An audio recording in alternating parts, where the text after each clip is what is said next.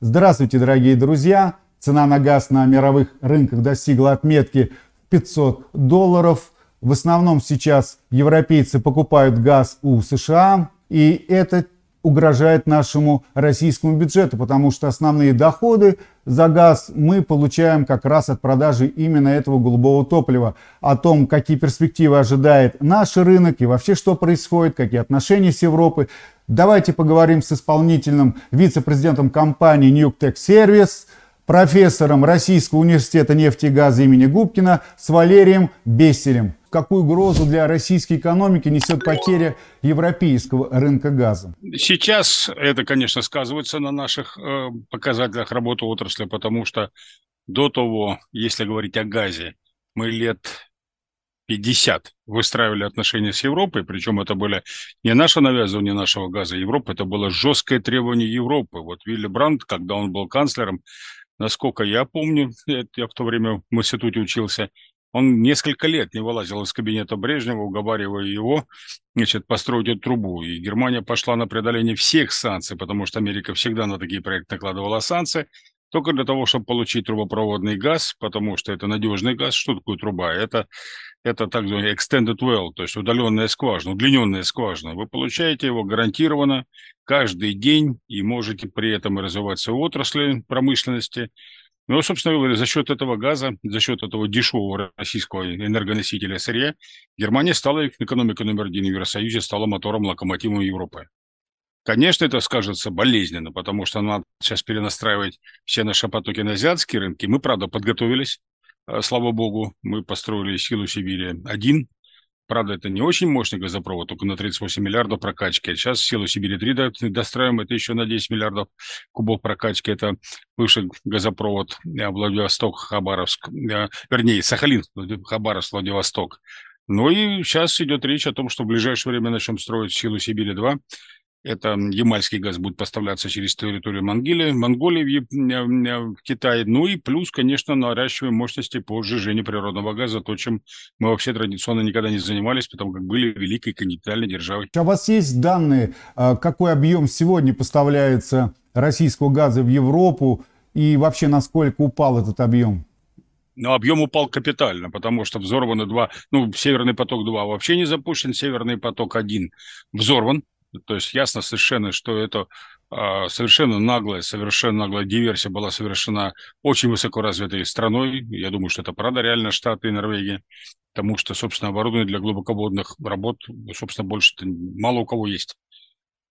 По пальцам можно перечислить страны, у которых это оборудование есть. А, значит, а штуку 55 миллиардов кубов в год. Это 150 миллионов значит, кубов в день. А сейчас э, наши трубопроводные системы через территорию транзитных стран тоже могли прокачивать больше 100 миллиардов.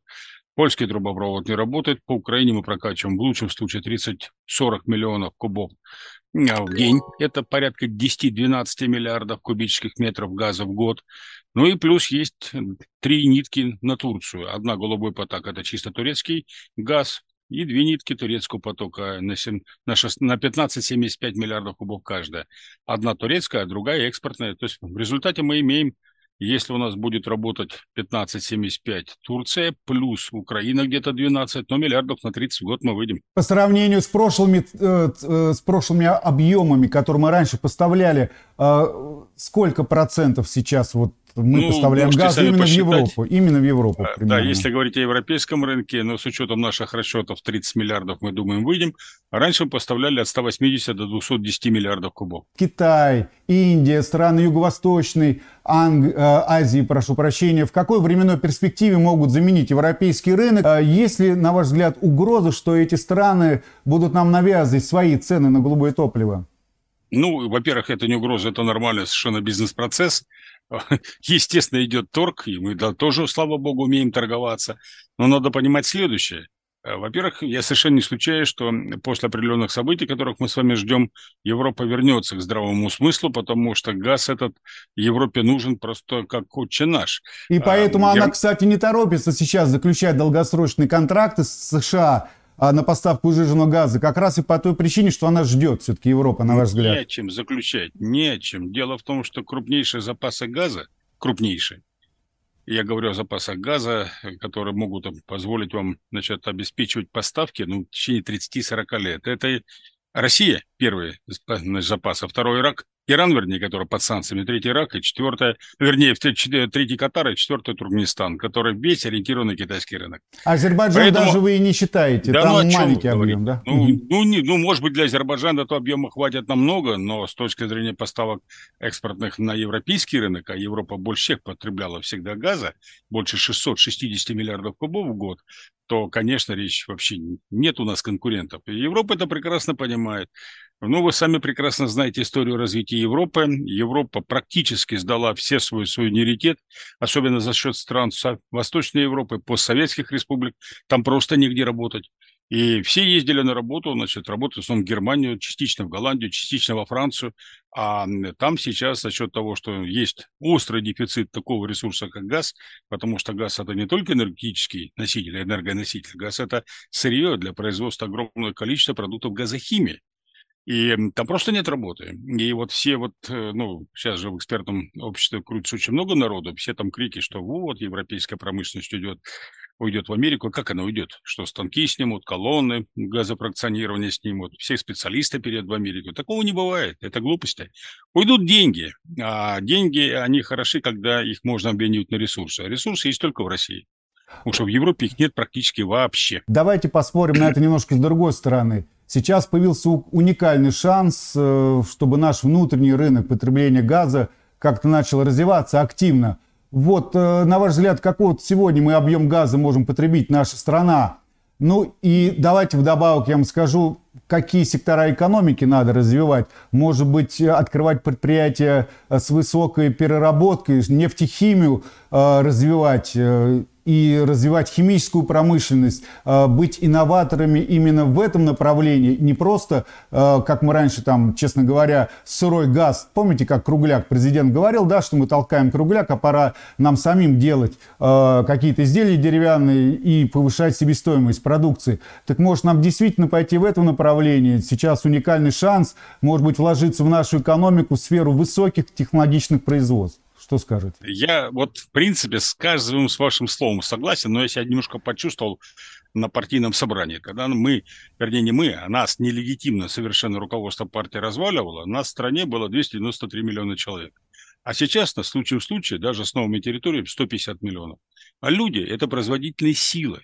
И вот все, что вы говорите, должны производить люди. А этих людей нету. Компетенция во многих производствах утеряна. И нам бы сохранить то лидерство, где мы и так его имеем. Это, безусловно, Росатом. Это, безусловно, значит, вооружение, где нам надо наращивать там электронику. Это ракетостроение, космическая отрасль и энергетическая отрасль. Конечно, мы будем наращивать, как сможем, потребление газа, потому что у нас среднее потребление газа 440-460 миллиардов кубов. Это зависит от зимы, там, от лета. Но э, значит, сейчас «Газпром» активнейшим образом вкладывается в газификацию нашей страны. Вот, кстати, как защ... развивается президентская программа по газификации? Какими Она сейчас темпами? развивается достаточно успешно только потому, что «Газпром» долгое время проводил эксперименты с прокладкой гибкой полимерной трубы, потому что сами представьте, значит, что такое сварить низконапорный трубопровод для каждого дома. Сколько приводится варить отводов, как это все прессовывать, это все корродирует. Но надо понимать второй вопрос. Дело в том, что у нас в силу того, что мы в 91 году, ну, собственно, одна основная причина развала Союза, то есть, вернее, да, причина. Это было предательство наших партийных элит, и мы, значит, если раньше мы печатали с вами деньги, привязанные к золотому запасу страны, сейчас мы печатаем к золото-валютным резервам привязанные. И эмиссию и валюту мы не можем делать свободно. В результате у нас стоимость газа на внутреннем рынке существенно ниже, чем то, что мы продаем на экспорт. Ну, сами прикиньте.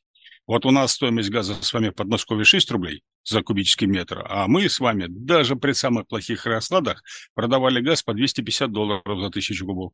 Это Значит, все понятно, но у, у нас же и зарплата у нашего народа э, скорбак правильно, невысокие. Правильно. Да. Вот в этом и есть отличие того, что вот в Евросоюзе и в Америке там растет цена на энергию, там цена на энергию значительно выше, чем у нас, но там вертолетными деньгами, которые называются резервной валютой, они это закидывают, и поэтому никаких волнений. Вы абсолютно правы. Но «Газпром»-то это же огромный хозяйственный субъект, который начинает осваивать все новые и новые регионы. Вот освоить ему стоило огромных денег. Значит, а на тех регионах, где мы работали и забывали газ традиционно, мы выходим в так называемые трудноилекаемые запасы. И это значительно больше глубины, значительно более сложные технологии. Это все денег стоит. Же бесплатно ничего не бывает. И вот если раньше «Газпрому» удавалось значит, за счет выручки экспортной поддерживать ту цену на газ, которую мы с вами внутри страны имеем, то сейчас значит, возникают напряги. Да, «Газпром» сейчас мобилизует все ресурсы, прежде всего экономит на всем.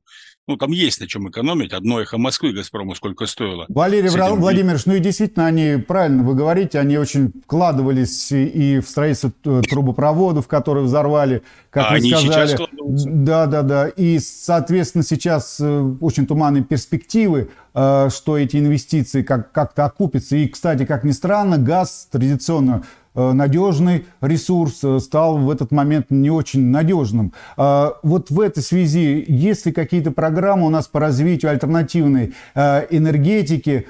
Не обязательно идти вслед за Западом, ветряки вот эти все ставить там и так далее. Вот, но вообще в этом направлении сейчас хороший шанс развиваться нам? Ну, я вам более того скажу, я этой темой профессионально занимаюсь, вот как раз часть моих лекций, которые читаю в РГУ нефтегаза, посвящены альтернативной энергетике. Занимаюсь не потому, что я там помешан на зеленой повестке, занимаюсь потому, что наши предки были лидерами в развитии всех видов альтернативной энергетики. И ветровой, и солнечной, и водородной, и гидроэнергетики. Но мы а, утратили все лидирующие позиции значит, после развала Союза, совершенно легитимно, и после того, как у нас великий менеджер всех времен народов господин Чубайс стал как раз курировать вопросы развития возобновляемой энергетики. И мы входим в десятку стран-лидеров, значит, по возобновляемой энергетике, имеется в виду солнце, ветер, гидроэнергетика, но только за счет гидроэнергетики, которая нам оставлена в наследство от Советского Союза. Да, остальные проекты мы развиваем, и сейчас все нефтегазовые комплексы, компании занимаются этими проектами для того, чтобы энергообеспечивать в основном удаленные трудодоступные территории, где мы в основном и работаем, потому что там не к чему подключиться, нет тепловых сетей, централизованных для подключения к тепловым сетям и к электроэнергии. Вот поэтому и вынуждены генерить эту энергию сами и развивать эти проекты. Медленно, но идем. А гидроэнергетика, мы пятая страна в мире, нас обогнал. Китай, конечно, он всех обогнал.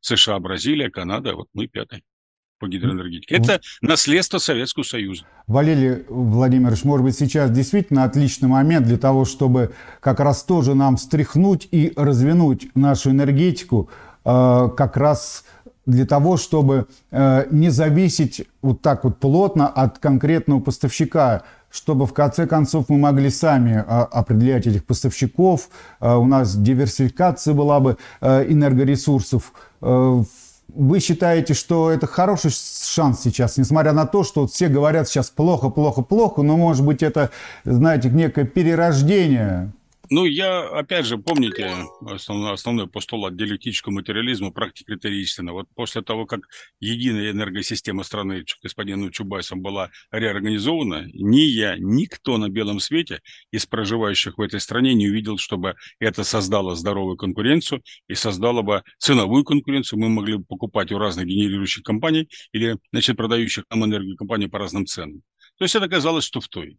Собственно, как много из того, что значит, нам гласили как законы рынка. Но тем не менее, да, мы вынуждены сейчас заниматься вопросами развития альтернативной энергетики, потому что 70% нашей страны это так называемая индивидуальная труднодоступная территория, где никогда в жизни никто не жил и никто не планировал жить. А мы туда идем, вот мы нефтяники, нефтегаз добывать. Почему она стоит все дороже и дороже с точки зрения затрат? Вот там мы активно развиваем проекты любого значит, возможности получить энергии, солнце, из ветра, малая гидроэнергетика, пеллетная энергетика, биоэнергетика, потому что просто там себя надо обеспечить теплом и энергией. Нас себя, потому что вот если мы нефтяники приходим в голое поле, до момента, когда мы начинаем продавать углеводороды, значит, не продавать, а промышленно добывать углеводороды, проходит 18-20 лет. И все это момент мы себя энергообеспечим чем-то другим. А второй момент, так как углеводороды это становится все более и более дефицитным товаром, поверьте, на рынке они будут стоить все больше, больше и больше. Вот не зря же Минфин США рекомендовал всем трейдерам нефтяным крупным не отказываться от продажи нефти да, России, новость пришла совсем нет недавно. запасов нефти. Нет, нет ну, запасов нефти. Мы четвертая страна mm. по запасам традиционной нефти. Валерий ну, Владимирович, есть... огромное вам спасибо, что вы все-таки на такой оптимистической ноте заканчиваем нашу с вами беседу. Наша страна обладает колоссальными запасами энергоресурсов, таких запасов нигде нет в мире, поэтому через какое-то время все эти страны снова обратятся к нам. Всего вам доброго и до свидания.